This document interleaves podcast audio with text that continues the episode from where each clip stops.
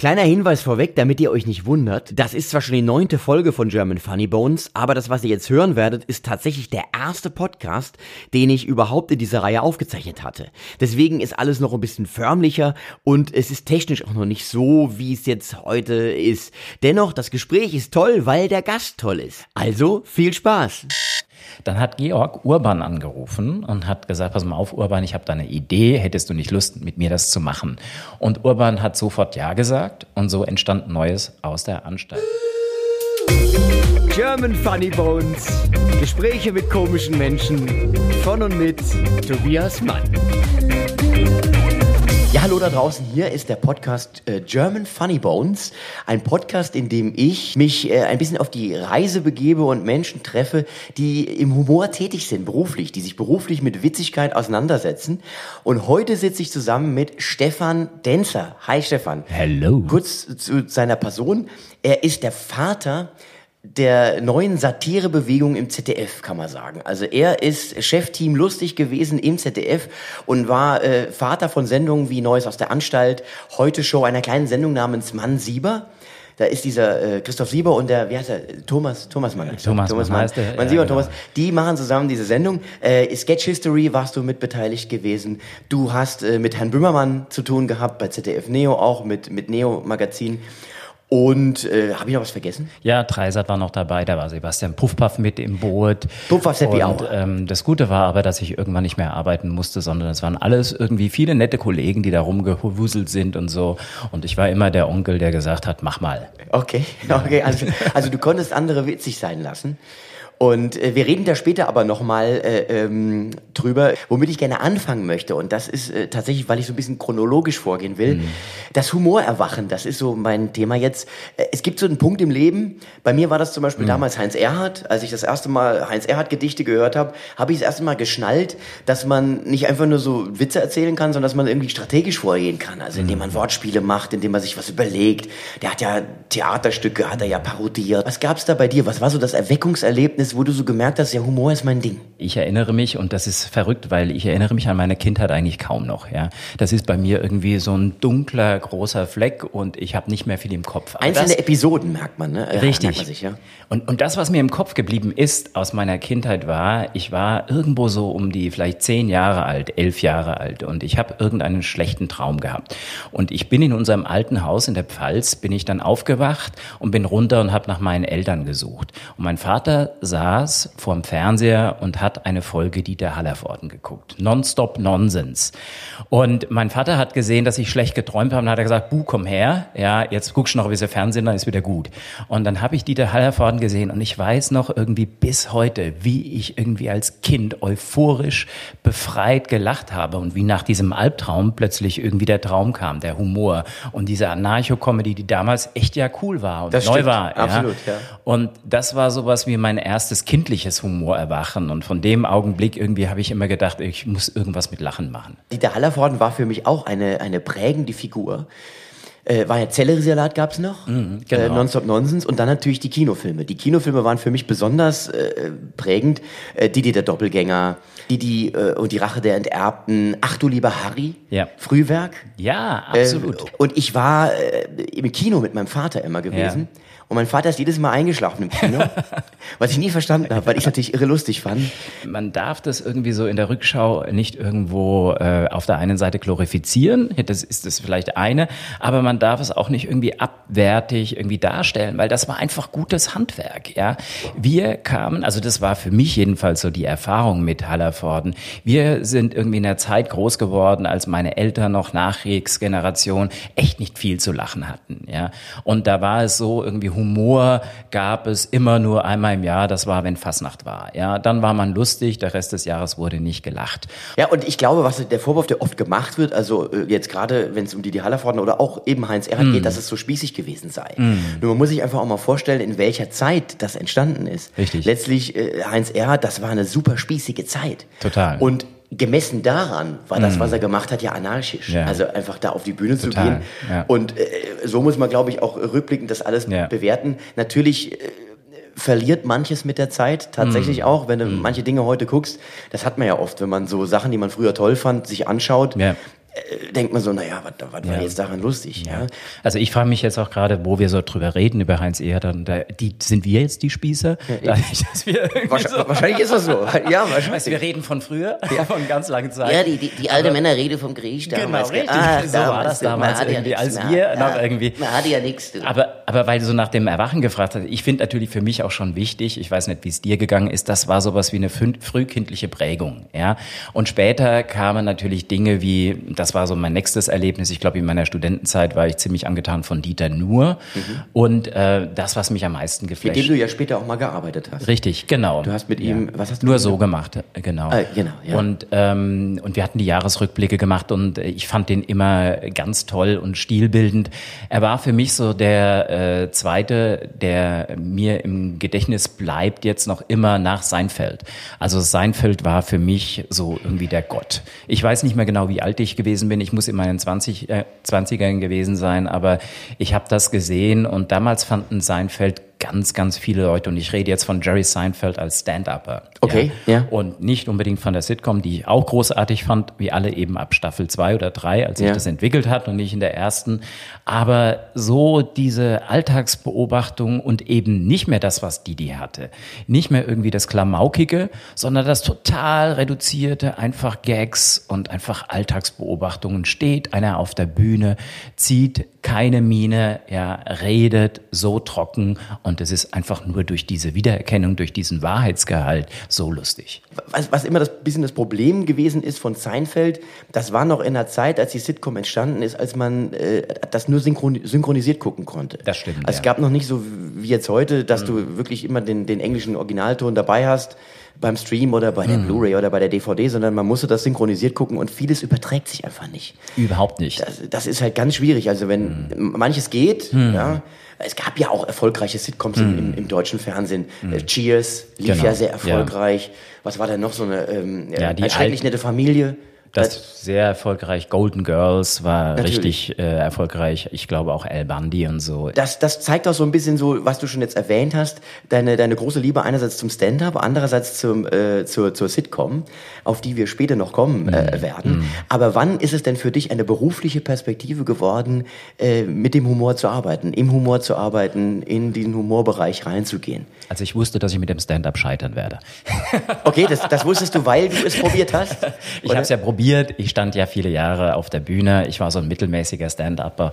Nee, es war halt einfach so, ich hatte damals äh, wirklich große Freude daran. Und ich bin halt auch ein Beamtenkind und für mich war so dieser Sprung in diese Ungewissheit so wahnsinnig schwer. Ich war immer jemand, der so den Ton von seinem Vater im Ohr hatte, Junge, mach was sicheres und du brauchst doch was und das ist doch alles brotlose Kunst und so.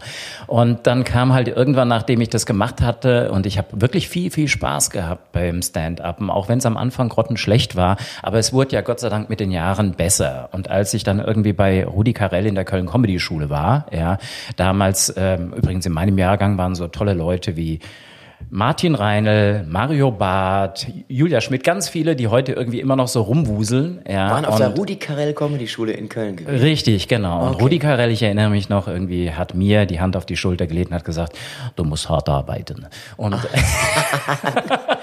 er hat ja viele Aussprüche geprägt. Ja. Äh, zum Beispiel auch mein Lieblingsausspruch von Karel ist ja, man kann nur das aus dem Ärmel schütteln, was man vorher reingesteckt hat. Genau. Und das ist, äh, hat eine fast äh, philosophische Tiefe, dieser, Ja. dieser Satz. Weil das stimmt wirklich. Ja. Also geht ja keiner auf der Bühne, äh, Ja. sagen, Mensch, du was bist du spontan? Natürlich, aber man hat ja diese Schubladen, auch, die man dann aufzieht, wo man die Sachen rausholt. Und das kommt halt mit den Jahren. Und hast du mit Karel auch äh, zusammen äh, Dinge erarbeitet? War der da anwesend oder war er mehr so der, der seinen Namen dafür gegeben hat? Und Er war der Schirmherr und er war in der Abschlussshow war er mit dabei und er hat uns am Anfang begrüßt, was wirklich schon toll war, weil äh, er war damals halt für uns alle ein großer, erfolgreicher TV-Gott. Ja. Und dass er sich dann so ein Thema zu eigen macht, fanden wir alle großartig, weil wir waren niemand, nobodies. Ja. Und wir standen da, wir hatten uns einfach beworben mit ein paar VHS-Kassetten und mit ein paar Bändern und dann kommt irgendwie dieser Gigant und sagt, hallo, schön, dass ihr da seid. Und dann hatten wir viele verschiedene Trainer. Da waren beispielsweise John Hudson dabei, äh, dann natürlich Thomas Hermanns hat uns bei Stand-Up unterrichtet. Der, Anka den Zink. Quatsch Comedy Club dann später ins Leben gerufen hat, Thomas Hermanns. Ja. Genau, damals gab es auch schon den Quatschclub, als ich da war. Ich glaube, die hatten äh, jedenfalls noch keine äh, TV-Show, aber den Club.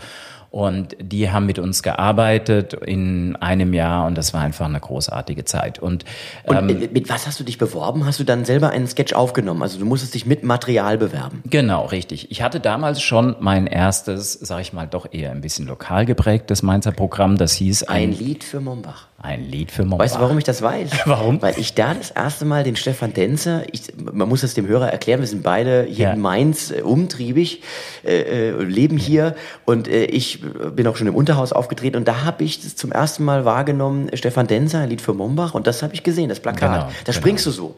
Richtig, du so, äh, genau. die, Beine so nach oben. Genau, das ist die Sprungbewegung, bei der ich mir irgendwie zwei Jahre später das Knie ruiniert habe. Wirklich, ich hatte eine ganz schwere Knieverletzung, weil ich diesen Sprung auf der Bühne gemacht habe. Ja, Äh, darf ich jetzt kurz abschweifen? Bitte und, unbedingt. und ich bin Der war Bestandteil des Programms, dieser Sprung. Genau, der Sprung war sozusagen der Höhepunkt. Ja, du musst dir vorstellen, die Musik baut sich in der letzten Musiknummer auf und dann kommt dieser Sprung. Und ich springe, strecke mein linkes Bein nach vorne und bei der Landung rutscht mir der Oberschenkelhalsknochen vom Unterschenkelknochen weg. Ja, gerissener Meniskus, Seitenband, Kollateralband, alles durch. So, es tat wahnsinnig weh. Ich habe unter Schmerzen noch meine Zugabe gespielt und was ich natürlich nicht wusste als Dilettant, als Anfänger, ich gehe in der Stahlburg in Frankfurt hinter die Bühne, setz mich hin, es tat so wahnsinnig weh und fange in dem Augenblick vor Schmerzen an zu schreien und wusste nicht, dass mein Headset noch an war.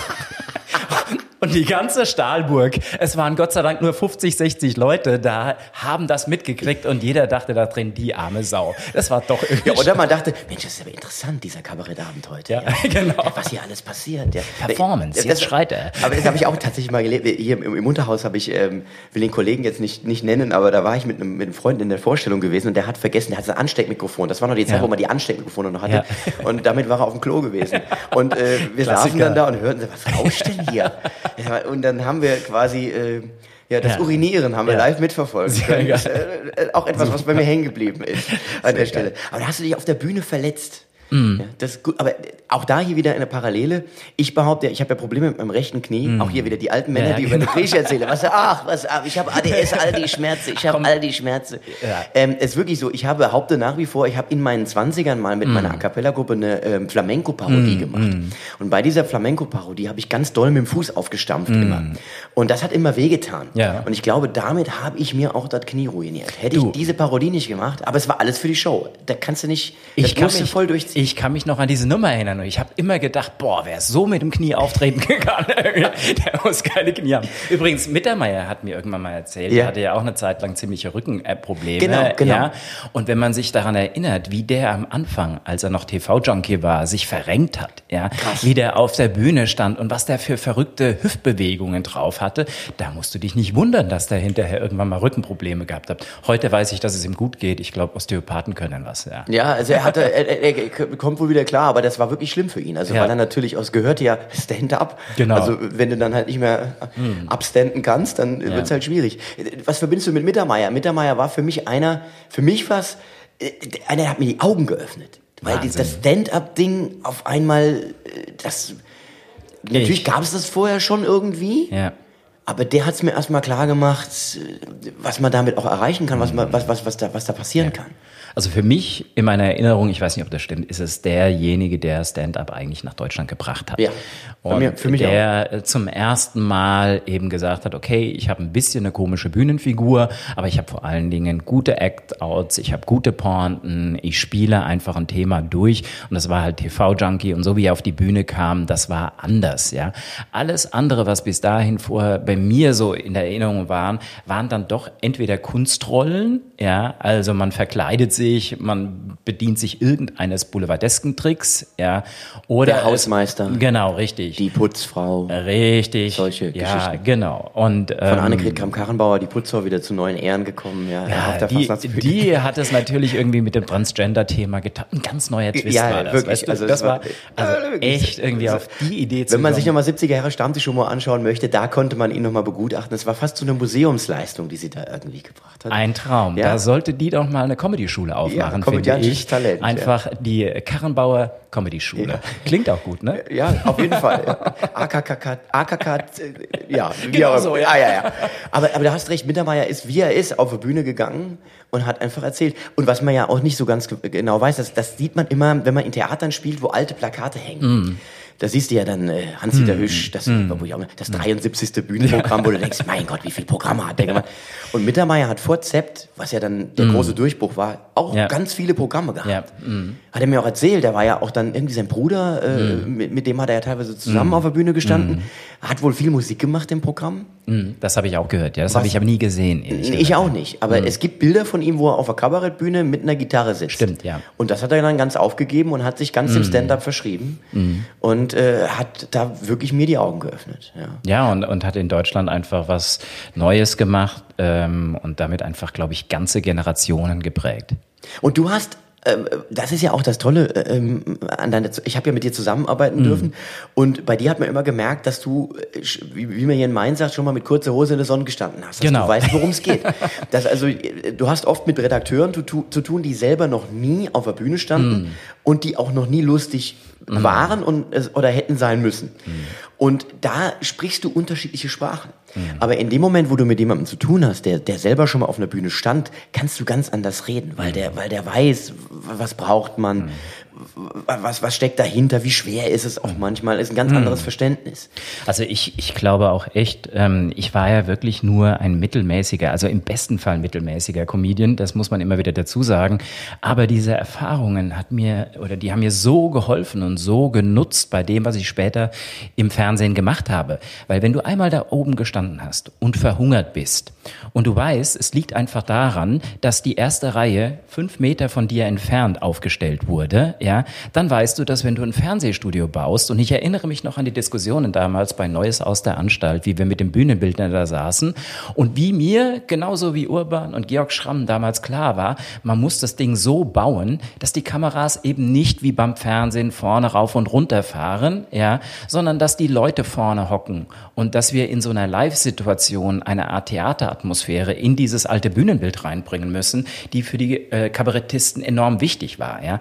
Und solche solche Erfahrungen, die verstehst du nur und solche Erfahrungen, was es bedeutet, irgendwie rauszugehen mit neuem Material, ja, und dass du dann eben nicht noch eine halbe Stunde vorher zu einem Künstler gehst und sagst, jetzt machst du das noch anders und das noch anders, ja, in der Live-Sendung das war für mich Gold wert. Ja. Und das ist aber auch äh, unverständlich für jemanden, der beim Fernsehen normalerweise tätig mm. ist, weil die denken immer nur, wie sieht das Bild aus. Mm. Und da ist es natürlich scheiße, wenn du vorne nicht die Pumpen, die großen Richtig. Kameras stehen genau. hast. Genau. Ähm, und das ist Mühe, das mm. ist mühsam, das ist genau. anders, da kannst du bestimmte Dinge nicht tun. Mm. Aber letztlich, und äh, ist das, was am Schirm ja rüberkommt, mm. nicht, ob man jetzt irgendwie einen tollen Winkel hatte oder das mm. tolle Eindruck, sondern wenn, wenn die Komik erstirbt, genau. weil im Studio nichts passiert, mm. dann sieht's im Wohnzimmer zu Hause ganz düster aus. Genau, richtig. Weil der ja. Schirm ja immer noch mal ganz viel von, dem, von der Atmosphäre schluckt ja. und wegnimmt. Mm. Ja. Und jetzt warst du aber beim, du warst beim ZDF tätig gewesen und als Hobby auf der Bühne.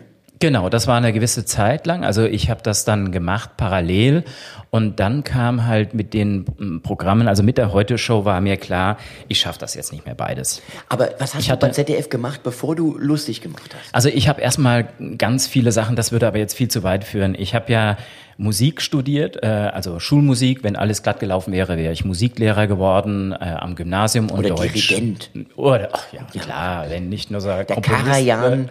Genau. Der Hans Zimmer sozusagen ja. Deutschlands. Äh, nee, also ähm, ich habe einfach Musik gemacht am Anfang und habe gemerkt, dass ich halt beim ZDF angefangen habe, in der Musikredaktion zu arbeiten und dass mir dieses Kreativsein fehlte. Und dann bin ich hingegangen und habe halt meine eigenen Songs geschrieben und nach den eigenen Songs kamen dann eben die ersten Stand-up-Texte und irgendwann äh, hatte ich immer nur so langweilige Jobs, hat das ZDF das mitbekommen. Die haben gesehen, dass der mal im Unterhaus auftritt oder irgendwo als Comedian noch nebenbei tätig ist und dann haben die gesagt, Mensch, der hat ja schon mal gelacht der könnte doch mal irgendwie bei uns jetzt was Lustiges machen. Ja. ja. Und so kam dann diese Zeit und äh, das war nachdem ich bei Wetten das war, ja, dass sie gesagt haben, komm, hast du nicht Lust, wir wollen jetzt was machen in diese Richtung. Und da war ja der Dieter Stolte, der damalige Intendant, der so schön gesagt hat, ja, das ZDF hat ein Humordefizit. Ja, ja man muss dazu sagen, Wetten das war mit das Lustigste, was im ZDF lief, lief zu der Zeit. Also das, und das war jetzt keine dezidierte Comedy-Sendung, nee. wenngleich Gottschalk es immer dazu gemacht hat.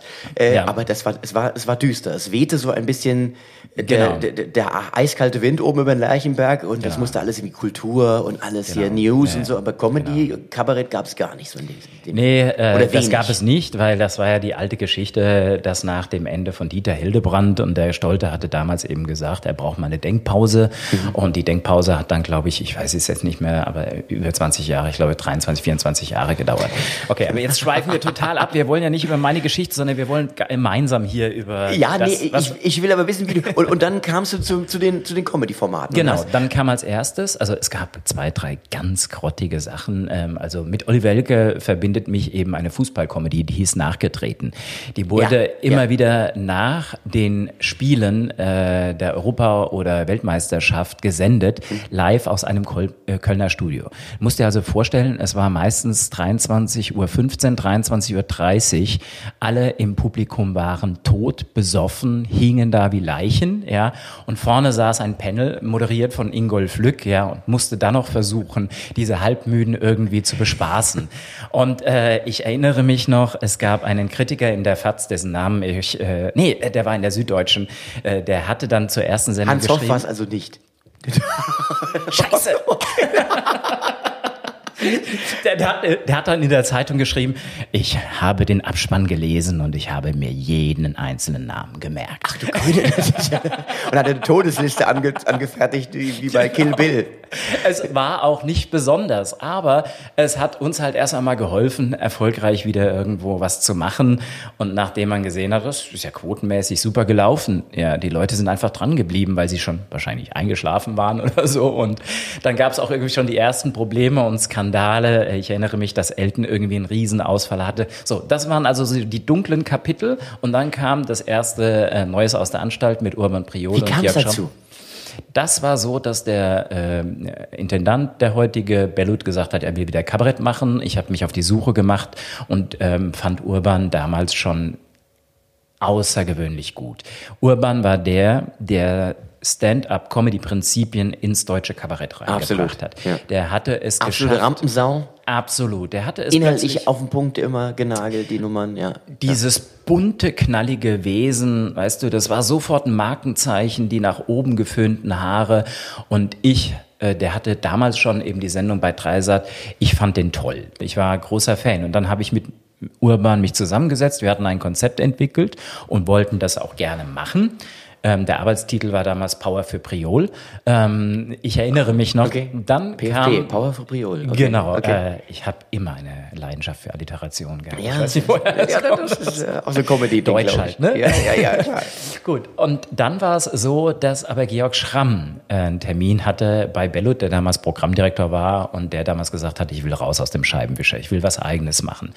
Und Bellut fand Schramm ganz toll und hat aber gesagt, wissen Sie, wir sind mit Herrn Priol schon so weit in der Entwicklung. Wir haben dieses Konzept, wir haben irgendwie einen Termin und wir würden das gerne mit Herrn Priol machen. Tut mir leid, jetzt im Augenblick kann ich Ihnen nichts anbieten.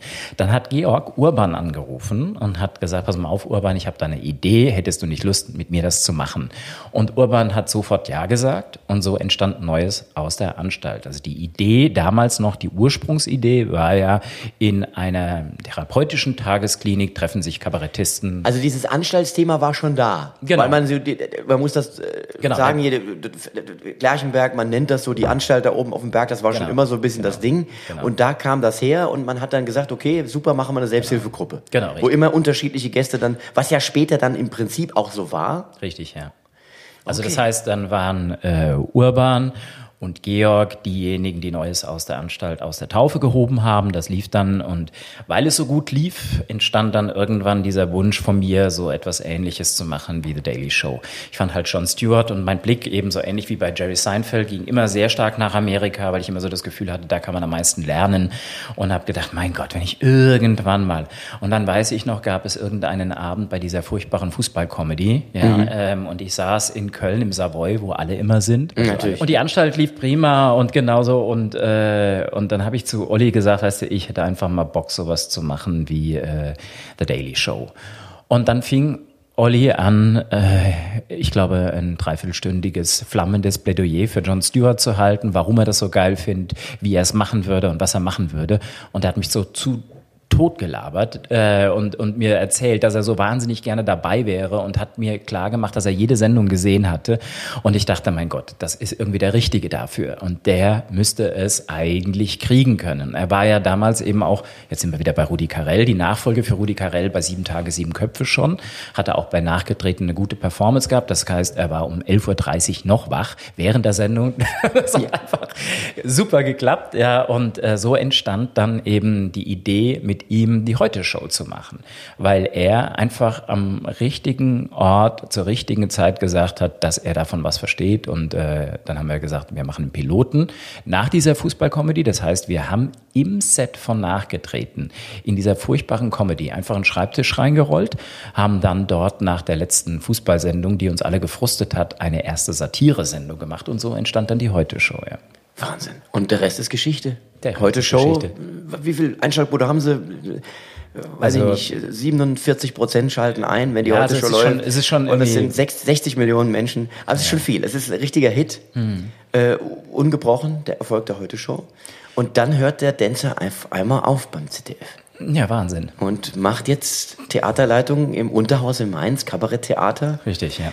Man könnte jetzt platt sagen, back to the roots ja. an alte Wirkungsstätte zurückkehren, da wo das Lied für Mombach erscheint genau. ist, äh, heute jetzt ja. hier als Theaterleiter. Warum? Du, ähm, das ist ein, eine ganze Sammlung gewesen von verschiedenen Gründen, die dazu geführt hat, dass ich gesagt habe, will mal was Neues machen. Ähm, zum einen war es einfach so, dass ich eben nicht nur mit der Heute-Show, auch mit so Sendungen wie Mann Sieber, kennst du ja, vielleicht? ich habe davon gehört, ja, mit to Christoph Sieber, genau, Thomas Mann. Thomas, Thomas Mann, Mann ja. und Christoph ich weiß Sieber. Nicht, genau. Ich muss mal, mal googeln gleich, ja. Äh, genau, mit denen hatte ich eine Sendung. Nein, und ähm, für mich war irgendwann so ein Punkt erreicht, äh, als ich gesagt habe, ich finde, es gibt jetzt so viele gute Satire-Sendungen in diesem diesem Markt da draußen jetzt yet another Satire Show zu produzieren, hat mich einfach nicht mehr gereizt. Das, was mich immer gereizt hätte, wäre im Bereich Sitcom weiterzuentwickeln. Und das ZDF wollte aber nicht so richtig damals, als ich gesagt habe, könntet ihr mir nicht einfach da ein bisschen noch mehr Spielraum geben und ich würde gerne. Und ich habe halt auch einfach gemerkt, dass diese vielen Jahre, also ich weiß, im Jahr 2017 hatte ich in meinem Bereich 140 Einzelprogramme zu verantworten. So, 140 Einzelprogramme heißt im ZDF, dass du selbst wenn du bei jedem Zehnten irgendeinen Ärger am Hals hast, ein gekreuzigter Osterhase, das ein türkischer Präsident, ja, ja, der anruft oder was auch immer, äh, äh, dass du echt äh, Ärger am Fuß hast, ja, und einiges aushalten musst. Und äh, ich kann mir nur vorstellen, halt dass Erdogan nie gekreuzigt worden ist. Ja. Das wäre dann so der ultimative, der, das ultimative Problem gewesen. Das, du willst diesen Podcast doch länger machen. Ja, ja, ja ich, ich bin ruhig, ich bin ruhig. Ja. War nur ein Scherz, war nur Satire, ja. Aber das, das, das kann ich mir vorstellen. Und vor allem, wenn man sich überlegt, pro Format nur ein Zettel, der auszufüllen ist, sind es ja auch 140 und das war wahrscheinlich ja dann mehr Programmbeschwerden, die du beantworten musstest. Ja, Gott sei Dank haben äh, das meine Mitarbeiter gemacht, aber es ist dann natürlich schon so, dass du gemerkt hast, ähm, die Politik verändert sich, die Politik, die Gesellschaft verändert sich und äh, für mich wurde es insofern schwerer, weil natürlich durch die Social-Media-Plattformen plötzlich irgendwie die Methodik des Aufschreins so viel mehr Lärm, so viel mehr Krach erzeugen erzeugen konnte. Und ähm, als ich angefangen habe, Satire zu machen, war das alles nicht so heiß gekocht, ja. Da kam dann mit Aber, Sütterlin ähm, geschrieben der, der Brief. Genau, oder, richtig. Oder mit der alten Schreibmaschine noch, wo das G hängt. Genau. Oder geschrieben, was erlauben Sie sich? Genau. Was haben Sie in der letzten Sendung da gemacht? Aber dann wurde noch mit Tippex überstrichen und es ja. wurde noch mal irgendwie weiter und ein drittes Mal dann mit Kugelschreiber ergänzt. Siehst du, wieder die, so. die, alten Männer, die von früher erzählen. Wir kommen aus dem Thema nicht raus, Stefan. Was willst du machen? Scheiße. Aber hat sich, also das ich wollte cool auch sein. zieht auch Energie irgendwie so. Die, wenn, wenn du ständig und äh, nur mal auf diesen Osterhasen zurückzukommen. Ja. Das war ja wirklich ein Politikum, was sich über mehrere Monate gezogen hat, wenn mich nicht Ja, alles täuscht, oder? genau, das Mit den Konferenzen Ja, und und, und, äh, und äh, es war halt so, ich erinnere mich noch auch die, äh, an die Diskussion. Wir saßen am Donnerstagabend in der Leseprobe der Heute-Show und ich habe dann in diesem ganzen Raum, da saßen halt äh, die ganzen Autoren, die Redakteure, ich habe dann zu Olli gesagt, komm Olli, wir müssen was machen, bitte. Das gibt so viel Ärger, ja. Olli hat dann aber gesagt, warum er es machen will und hat mich damit auch überzeugt. Er hat gesagt, es geht eben überhaupt nicht hier um eine Kritik an irgendeinem christlichen Symbol, sondern es geht um eine Kritik an der AfD und der Art und Weise, wie sie mit dem Ding umgeht. So.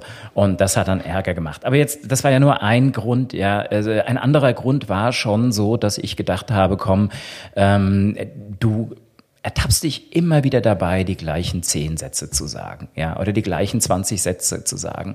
Und wenn du dann in, in äh, Konferenzen hockst und du nochmal irgendwie sagst, können wir das nicht so machen oder so, dann kommst du dir irgendwann albern vor, ja. Und ich wollte einfach nicht stehen bleiben und habe immer irgendwie so einen riesen Respekt vor den Leuten gehabt, die auf dem Zenit gegangen sind. Also meine Lieblingsbeispiele. Stefan Raab. Äh, Stefan Raab, ja. Oder die ich halt, äh, ich, ich weiß noch, wie wir mit Georg Schramm damals versucht haben zu reden, ja, Ja. und ihm zu Weitermachen in Neues aus der Anstalt versucht haben zu beknien, ja. Er hat's nicht gemacht. War- Pispers, auch ein gutes Beispiel. Pispers. Der auf, in, in der Blüte seines Schaffens einfach gesagt, ich gehe. Also ich, ich glaube, das ist das ultimative Rezept, dann zu Pelzig, gehen, wo die. Leute es nicht verstehen können. Richtig. Wenn die Leute sagen, das verstehe ich nicht, warum hört Genau. der auf? Es ist doch gerade so gut. Das ist, aber das, Genau. zu, den Zeitpunkt zu kriegen, das ist nicht so ganz, ganz Weißt du, einfach. und dies- dies- diesen einen Moment geschafft zu haben. Darauf bin ich ein bisschen stolz. Ich weiß nicht, ob ich das Richtige gemacht habe, ja. Und ich muss jetzt einfach irgendwie wieder harte Basisarbeit machen und Dinge tun, die ich schon jahrelang nicht mehr gemacht habe. Aber es bringt mich irgendwie weiter und ich habe das Gefühl, komm, selbst wenn ich auf die Schnauze falle und wenn in zwei Jahren alles mir nicht gelungen ist, es war es wert, einfach zu sagen, hey, ich erfinde mich ein Stück weit neu. Und äh, deshalb habe ich es gemacht. Und jetzt müssen wir mal gucken, wie das weiterläuft. Aber ich habe Spaß dran. Lieber Stefan, es kommt jetzt ein äh, Bereich des Gesprächs, der nennt sich Bombing. Bombing. Der Bombing ist, wenn äh, ein Begriff dafür, wenn auf der Bühne nichts funktioniert. Ja. Und äh, es geht jetzt, das muss man auch erklären, nicht darum, dass ich jetzt hier Misserfolge aus Sensationsgier hier äh, erzählt ja. haben möchte. Natürlich auch. Ja. Aber ähm, es ist Bestandteil von Comedy. Das Ja. Scheitern ist einfach. Äh, gibt ja diesen berühmten Spruch, Hm. Komik ist Tragik plus Zeit. Letztlich stimmt das an sehr vielen Stellen. Ja. Dinge, die man durchlitten hat auf der Bühne, erzählt man irgendwann im Kreise der Kollegen als Anekdote und äh, kann sich da so, kriegt so eine Katharsis, kann sich darüber Ja. befreien. Äh, Das möchte ich jetzt mit dir probieren. Erinnerst du dich an das Schlimmste, was du in Sachen Humor, Comedy ähm, erlebt hast? Aber sicher erinnere Ja? ich mich daran irgendwie, das ist noch ganz frisch, als wäre es gestern gewesen. also ähm, bei mir war es ein Auftritt an einem Sonntagnachmittag im Advent vor äh, zwei Seniorenclubs. Der eine davon, dessen Namen weiß ich nicht mehr, der andere hieß Gemütlichkeit der Spätlese. So, so hieß der Senioren. Es gab also, Genau. die waren, also die Zuschauer waren wahrscheinlich sehr gesetzteren Alters und gesetzteren betrunken. Alters, genau. Und betrunken. Sie waren, ja, und das, das größte Problem, sie haben einfach nicht mehr gut gesehen und nicht mehr gut gehört.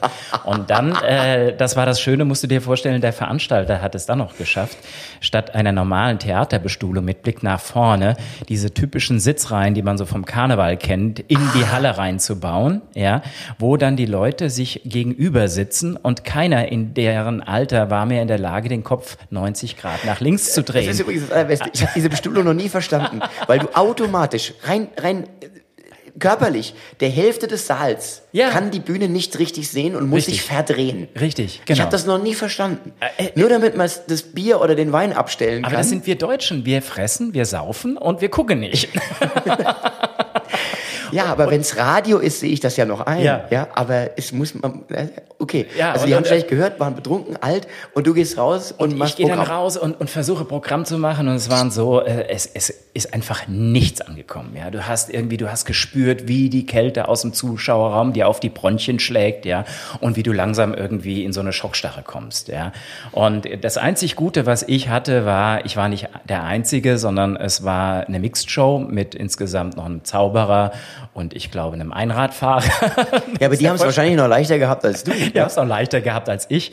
Und der Moderator, ein ganz toller Typ, der wirklich gut moderiert hat, der hatte dann so seinen Tiefpunkt, ähm, als er versucht hat, mit dem Publikum Kontakt aufzunehmen. ja. Und dann guckte ihn, genau, und dann guckte ihn so ein älterer, freundlicher Herr und hat gesagt, junger Mann, ich kann Sie nicht verstehen, ich habe mein Hörgerät nicht eingeschaltet.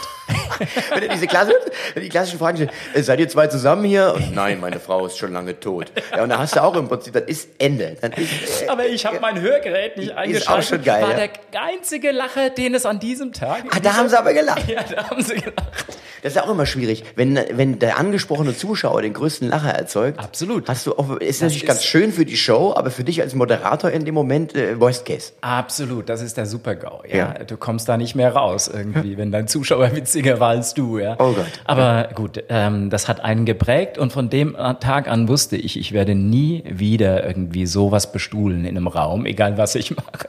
Geht nicht. Ja. Und was hast du an dem Tag gespielt? Einfach aus deinem Programm eine Nummer oder speziell genau, für den? Ich hatte zwei Minuten, glaube ich, hat 20 äh, Minuten, also zwei Sets hat 20 Minuten gespielt und das Ach, war halt du immer so eine, Neune. Zweimal 20 zweimal Minuten 20, noch. ja. Das heißt, du hast einmal gespielt, Genau. hast, hast komplett, äh, jede Genau. Pointe kam unbenutzt Genau. zurück Genau. und du Richtig. wusstest, du musst noch ein zweites Mal raus. richtig, genau. Das war irgendwie so wunderbar. Und dann hast du aber noch Das sind die besten Auftritte. Das. Geile ist dann eben die Pause.